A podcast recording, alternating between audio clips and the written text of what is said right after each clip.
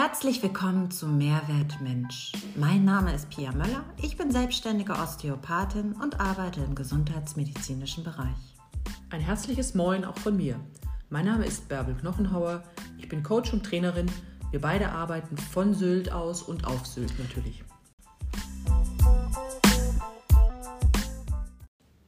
Herzlich willkommen zu unserem heutigen Thema Lunge und Freiraum. Schon im Vorfeld haben Pia und ich uns die Köpfe heiß geredet. Und äh, wir fanden es ganz äh, gut, dass du, Pia, anfängst mit ein wenig äh, Anatomie zur Lunge. Genau, die Lunge. Eigentlich schon der erste kleine Gedankenfehler. Wir haben nämlich zwei Lungen. Wir haben eine linke und eine rechte Lunge. Und diese Lungen füllen Pyramiden ähnlich den Raum in unserem Brustkorb, tragen eine Doppelschicht nach außen, eine innere und eine äußere Hülle und haben in ihrem Baukastensystem sogenannte Lungenlappen. Also auf der rechten Seite, in der rechten Lunge haben wir drei Lappen und auf der linken Seite haben wir nur zwei. Bärbel, weißt du warum? Nur zwei. Links, was liegt da noch? Das Herz. Gut. Gute anatomische Grundkenntnisse. Habe ich von dir gelernt. Ja. Was haben wir denn noch Spannendes im Lungensystem? Und da kommt nochmal ein kleiner Zusatz, und zwar ein Röhrensystem. Wir haben einen sogenannten Bronchialbaum. Sprich, du hast eine Luftröhre wie den Stamm, übergehend in feinere Verästelungen, die Bronchien, bis hin die feinsten Verästelungen, die Bronchiolen und am Ende hängen kleine Blubberbläschen dran. Das sind die sogenannten Luftbläschen, die wir in der Anatomie als Alveolen bezeichnen.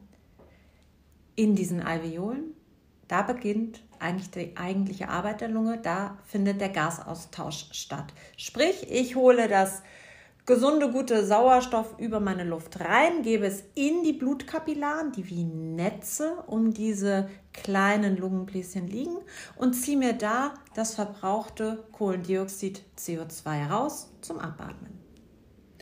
Das Herz in unmittelbarer Nähe zur Lunge bringt mich natürlich sofort auf den Gedanken, dass es irgendwas mit Seele zu tun haben könnte. Herz und Seele und Atem. Und ich habe ein bisschen recherchiert und interessanterweise gibt es für Atem und Seele den gleichen Wortstamm in unseren alten Sprachen. Also im Lateinischen sagt man spirare zu atmen und spiritus für Geist. Der Wortstamm ist der gleiche. Und wir finden es in unserem herkömmlichen Wort Inspiration wieder.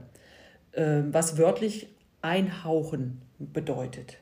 Im Griechischen heißt einatmen sowohl Hauch als auch Seele. Das gleiche Wort im Griechischen.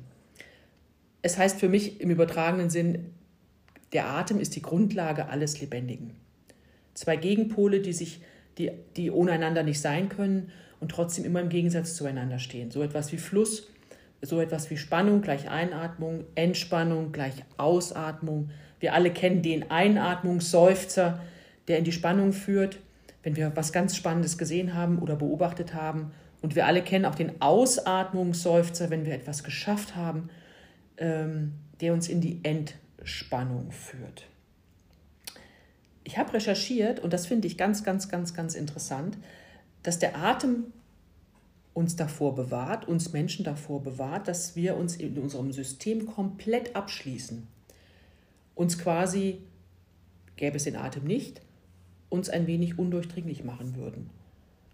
Heißt andersherum, der Atem ist unsere Öffnung nach außen, denn ansonsten wäre das menschliche System in sich abgeschlossen.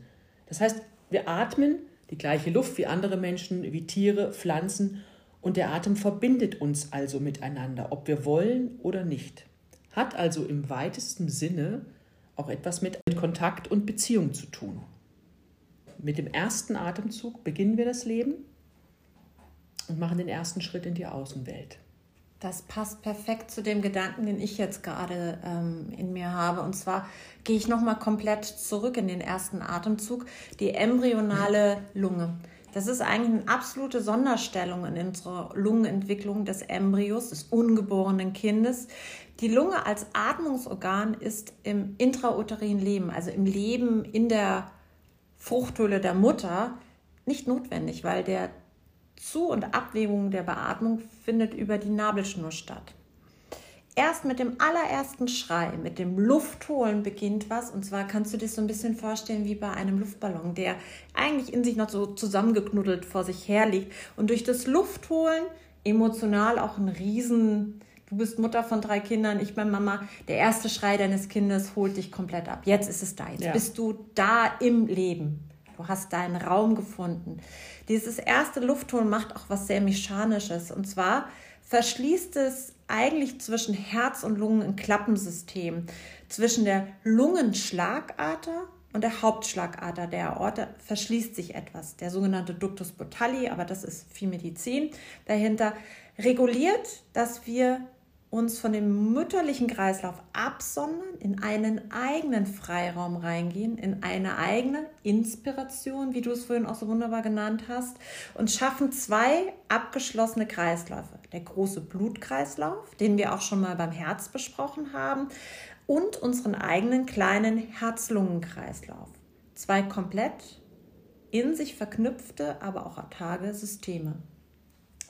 Das ist gut, denn das bedeutet oder gibt die, die Herleitung zu der alten Sprache, wo wir diese beiden miteinander, äh, Atem und Seele, äh, sprachlich miteinander verbunden sehen und äh, bedeutet, der erste Schritt, der, der erste Schrei, der erste eigene Atemzug bedeutet den ersten Schritt in die Freiheit, in das eigene System.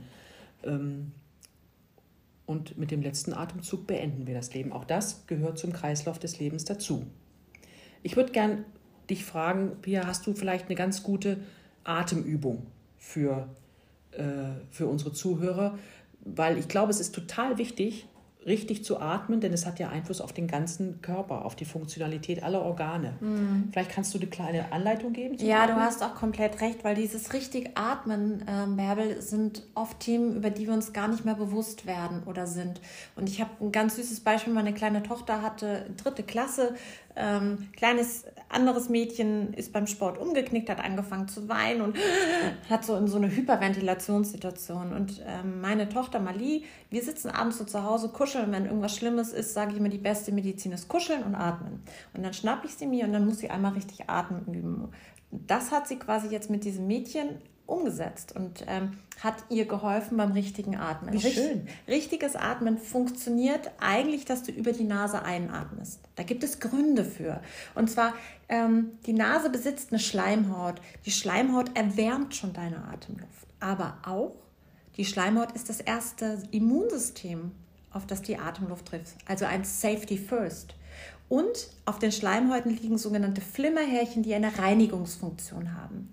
Atme so tief wie du kannst über die Nase ein, fülle deine Lungen komplett bis zum Brustkorb und bis zum Bauchraum. Halte das einen klitzekleinen Moment und dann gib dir Zeit für deine Ausatmung. Am liebsten über den Mund langsam und in Ruhe ausblasen. Einatmungskraft ungefähr 40 Prozent, Ausatmungskraft ungefähr 60 Prozent der Zeit. Könnte ich das auch runterzählen? Weil ich finde das ganz praktisch, das runterzuzählen. Wenn ich, ich kenne das vom Laufen, wenn ich einatme, soll ich weniger einatmen, äh, weniger Luft nehmen als beim Ausatmen. Und ich helfe mir selber, wenn ich es wenn abzähle. Mach, kannst das. Kann man das machen? Ey. Ja, ja ne? kannst du wirklich. Und manchmal ist es auch ganz gut, weil das ist nämlich das Spannende. Das Atmen passiert ja automatisch, autonom. Du denkst nicht drüber nach. Und das ist diese große Herausforderung am Atem, so wie du es vorhin auch selbst schon gesagt hast. Spiritualität kann man es nicht nennen, aber einen Tiefgang reinzukriegen, dass man was verändern kann.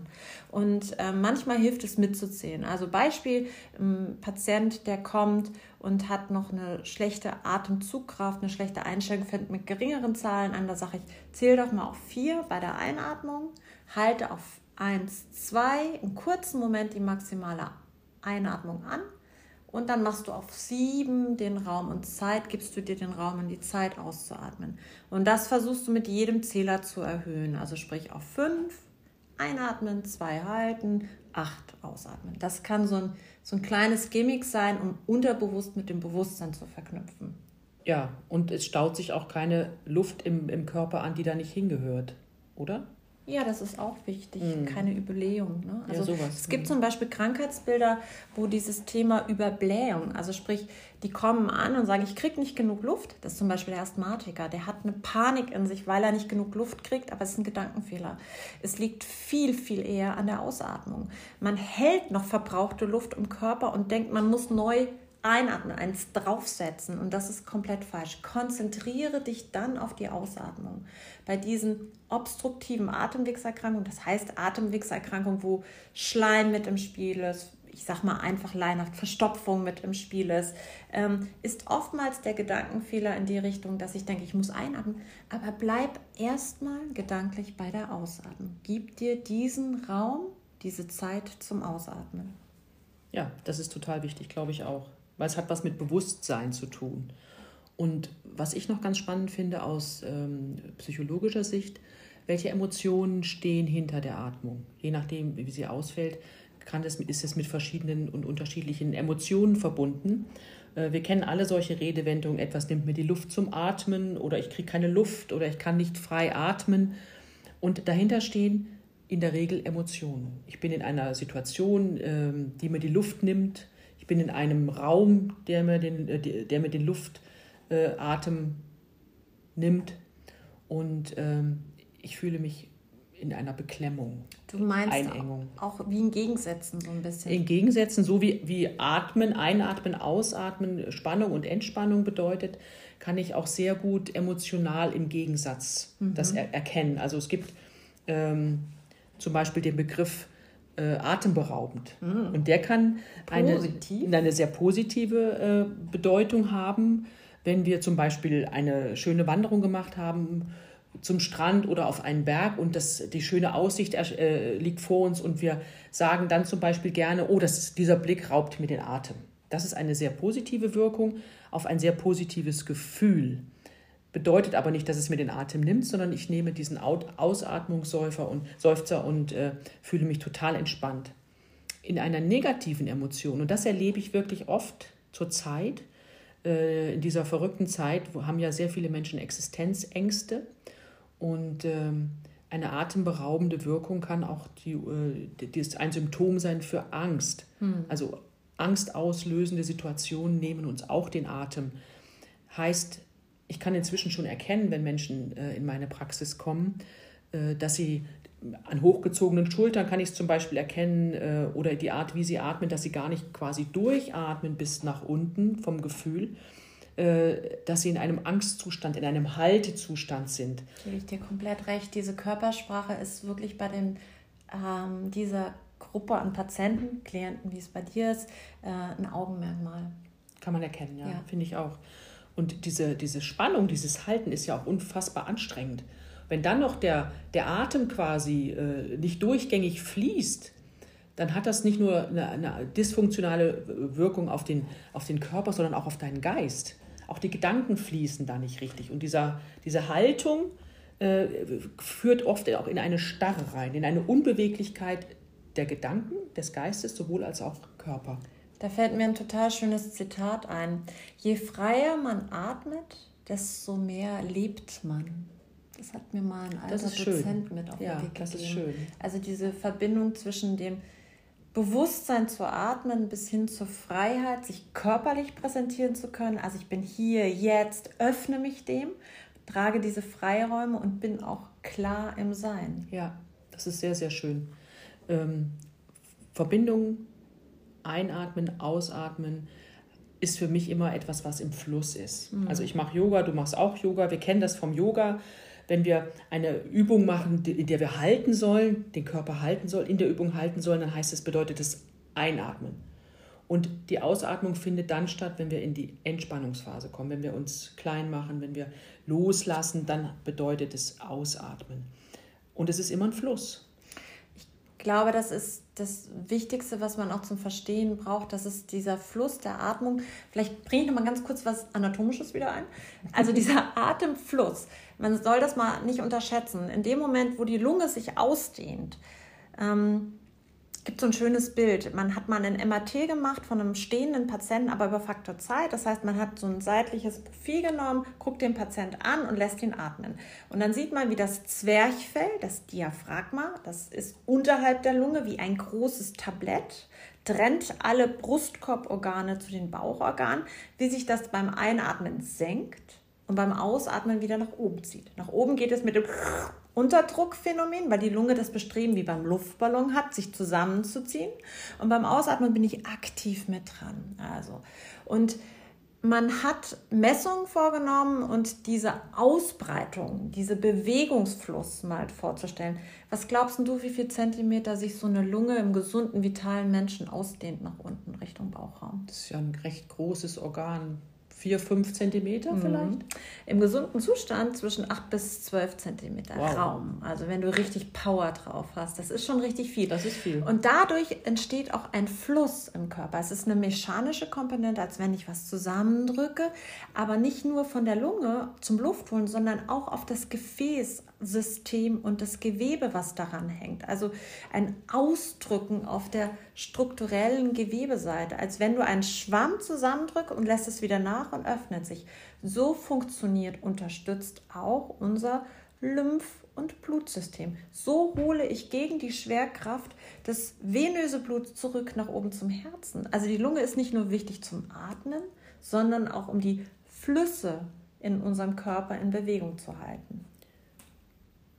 Ja, das finde ich, find ich äh, quasi als Fluss des Lebens bezeichnend total interessant, weil wenn du es überträgst, oder ich könnte mal zusammenfassen, mit welchen ähm, Themen man das gleichsetzen könnte. Also wenn wir von Fluss und Rhythmus des Lebens sprechen, einatmen, ausatmen als Rhythmus verstehen, dann könnten wir gedanklich vielleicht dahinter setzen, es ist ein sowohl als auch. Es gibt im Leben immer entweder oder, aber es gibt auch ganz oft ein sowohl als auch. Mhm. Und das finde ich einen ganz entlastenden Gedanken. Ich könnte mir auch vorstellen, dass das in deinem Beruf unglaublich spannend wird in diesen Kontrastbildern, oder? Also genau. Also äh, manchmal steht jemand vor mir und braucht eine Entscheidung und dann gibt es nur diese Entweder-oder-Entscheidung. Äh, und wir können oft erarbeiten, es gibt ein sowohl als auch. Und das ist nicht nur entlastend, äh, das ist auch total befreiend, weil ich nichts abgeben muss und, nichts, äh, und mich von nichts im Leben vielleicht verabschieden muss, weil ich Dinge integrieren kann, weil ich Situationen, Ressourcen integrieren kann in, ähm, in dieses sowohl als auch. Mhm. Ja? Und äh, weitere Themen, die für mich im äh, analog stehen zur Atmung, Einatmung, Ausatmung, ist Geben und Nehmen zum Beispiel. Mhm. Ist, ein, ist auch ein großes Lebensthema. Immer analog zur Atmung, zu dem zu, dem, zu der Grundlage des Lebendigen als Thema Geben und Nehmen. Äh, auch das ist Teil des Lebens. Ähm, ein weiteres gegensätzliches Thema oder weitere gegensätzliche Themen sind ähm, Kontakt und Abwehr. Wenn ich, wenn, ich, wenn ich ausatme, ist es fast wie eine Öffnung äh, und ich suche Kontakt, haben wir vorhin gehört, äh, mit dem Öffnen des eigenen Systems. Und wenn ich einatme, und halte meinen Atem, dann versuche ich das System zu verschließen, weil ich mich nicht öffnen möchte. Und das hat manchmal was mit Abwehr zu tun oder auch mit Schutz. Empfindest du das so, dass die Menschen, die in diesem Abwehrschutz auch in, in so einer Rigidität sind, in so einer Festigkeit? Total. Weil das ist das, was, was ich oft merke, dass so Lungenpatienten, die haben oft so eine Festigkeit im System. Und wenn man ins Gespräch geht, aber das ist natürlich mehr dein Handwerkszeug noch, dann hört man oftmals raus, dass die Menschen auch eine relativ fest eingefahrene Wahrnehmung oder Lebensperspektive manchmal haben bei bestimmten Lungenpatientengruppen. Das ist manchmal so, ähm, aber diese Rigidität körperlich über, ist, ist, leider dann auch im Geiste zu betrachten, ja. ne? wie du das sagst. Ja. So, eine, so eine ähm, Festgefahrenheit äh, in einem System, wo man andere, nichts anderes denken kann. Da fehlt quasi der Freiraum auch. Ja, oder Denken. auch die Perspektive oft. Mhm. Und, und so, so wie wir manchmal sagen, es, es ist total gut, uns körperlich mal an unsere Grenzen zu bringen, indem wir einmal im, am Tag uns vielleicht so außer Atem bringen, dass wir uns spüren. Das ist so ähm, schön, dass du das gerade sagst. Genauso können wir auch gedanklich mal an unsere Grenzen gehen. Hast du komplett. Und sagen, hey, es gibt eben nicht nur schwarz oder weiß, es gibt auch ganz viele andere Farben dazwischen und das ist das Spannende. Und ihr werdet merken, jeder von uns merkt, wenn er das nur mal wagt zu denken, fließt auch der Atem leichter. Das erlebe ich so oft in, in meiner Praxis. Was wolltest du sagen? Nein, das ist genau das, Entschuldigung, dass ich gerade mal brauche. Total das, was ich hier zustimme. Wir haben heute Morgen mit den Kollegen, mit Martin so eine Diskussion gesagt, Mann, wie viele Patienten bringen sich körperlich mal nicht an eine Grenze? Ne? Also er ist von uns der Sportfreak von uns beiden und sagte mal, sich mal richtig auszupowern, mal richtig dahin zu kommen, wo ich keine Luft mehr habe. Das muss man mal machen. Und da hat er wirklich recht, weil das ist, wie du das im Mentalen gerade auch... Ähm, äh, zusammengefasst hast, nochmal so ein Thema, dass man an diese Grenze mal drankommen muss, auch im Körperlichen. Ich sage zu meinen Patienten ganz oft, nicht nur mit dem Besen kehren, sondern auch mal den Kercher mit dem Druck mal hinten ja. raus und, und, sich Freiraum schaffen. Genau, und genau, Freiraum schaffen. Und was, was ist das Gefühl denn? Erinner dich mal, wann du dich das letzte Mal ausgepowert hast. Was ist das für ein Gefühl? Das ein kannst tolles. du doch so, genau. Da hat doch, also ich kenne niemanden, der sagt, boah, das war richtig blöd. Ja. Die meisten Menschen, die das mal machen, äh, spüren sich in dem Moment. Und das ist immer ein gutes Gefühl, weil du bist in Kontakt mit dir selber. Und das ist das gute Gefühl. Ähm, ich gebe als Tipp für die, die es interessiert, ein paar Fragen mit. Wenn du in Situationen bist, wo du das Gefühl hast, da hänge ich fest, da bin ich nicht, bin ich nicht so fließend in meinen Gedanken und auch in meinem Atem. Äh, ich gebe dir fünf Fragen mit, um, äh, um dich vielleicht auf, auf einen neuen Gedankenweg zu setzen. Frage 1. Frag dich, was verschlägt mir denn genau den Atem? Was ist das denn eigentlich? Frage 2. Was möchte ich nicht mehr hinnehmen? Vielleicht hast du sofort eine Situation vor Augen. Frage 3. Was bin ich nicht bereit zu geben? Auch da hat der ein oder andere direkt eine Situation oder einen Menschen vor Augen. Womit oder mit wem möchte ich nicht in Kontakt kommen? Und die letzte Frage, welche Ängste sind mit einem Schritt in eine neue Freiheit und sei es nur die gedankliche Freiheit verbunden? Wenn du also in einer Situation bist, wo du merkst, ich, häng, ich sitze fest, körperlich, gedanklich, geistig, ich drehe mich im Kreis und ich finde nicht den, den Ausgang. Vielleicht kannst du über diese Fragen mal deinen äh, ursächlichen Gedanken ein wenig auf die Spur kommen. Das sind tolle Fragen, Bärbel. Und ähm, ich würde auch unsere Gina bitten, diese Fragen einfach mal beim Instagram-Account oder Mehrwertmensch mit reinzubringen, damit ihr das auch alle nachlesen könnt, was wir manchmal so an kleinen Denkanstößen und Gimmicks mitzugeben haben. Auf jeden Fall. Übrigens, kennt ihr eigentlich unsere Gina? Wir reden hier von unserer Gina. Gina ist unsere Frau im Hintergrund. Wir sind nämlich eigentlich ein Dreier-Team. Großartige junge Frau. Ja. Wenn man nochmal so. Ähm, in dieses Thema reingeht, auch zum Abschluss mal zu bringen, ist uns beiden, glaube ich, bewusst, dass Atmung viel mit innerer Freiheit, Freiraum, Mut haben, zum Freiraum auszuprobieren, aber auch den Mut zu haben, in Gegensätzen sich zu formieren und vielleicht auch mal über die persönliche Grenze hinaus zu atmen, in Bewegung zu kommen. Und mehr passiert nicht. Es passiert nichts, was du nicht willst. Du kannst es ja jederzeit regulieren, körperlich sowohl als auch gedanklich. Mhm. Weißt du was, was wir vielleicht noch mitgeben können als klitzekleine Körperlichkeit? Dieses Harmonisieren über die Nasenatmung. Wir beide machen Yoga, wir wissen, wovon mhm. wir sprechen, aber das kann wirklich jeder wunderbar umsetzen, der noch nie was mit Yoga zu tun hatte. Es hat nämlich, es ist so eine einfache Übung. Du hältst ein Nasenloch, in dem Fall mein rechtes, halte ich mal zu und du atmest über dein linkes ein, holst tief Luft bis zum Bauch wechselst die Hand und atmest über dein rechtes Nasenloch aus. Holst wieder über die rechte Seite Luft, wechselst die Hand und atmest über die Gegenseite aus. Also immer in diesem Wechsel rechts, links. Es kommt das Wort rein Fluss und warum es mir so wichtig ist, es hat was damit zu tun, dass es auch zu einer Harmonisierung der beiden Gehirnhälften kommt. Also nicht nur die tiefe, bewusste Atmung, sondern auch einen inneren Weg mit sich selbst, sich auseinanderzusetzen und auch einen Gedankenanstoß vielleicht am Morgen einfach mal zu erfahren. Fenster auf, einfach mal in so einem Flow, fünf Wiederholungen. Super, das ist ein guter, guter Tipp. Zusammenfassend, Atem ist immer auch mit Seele verbunden. Und deswegen liegt das Herz vielleicht auch so dicht bei der Lunge, könnte ich mir vorstellen. Ja. Das ist gut ausgedacht von der Natur.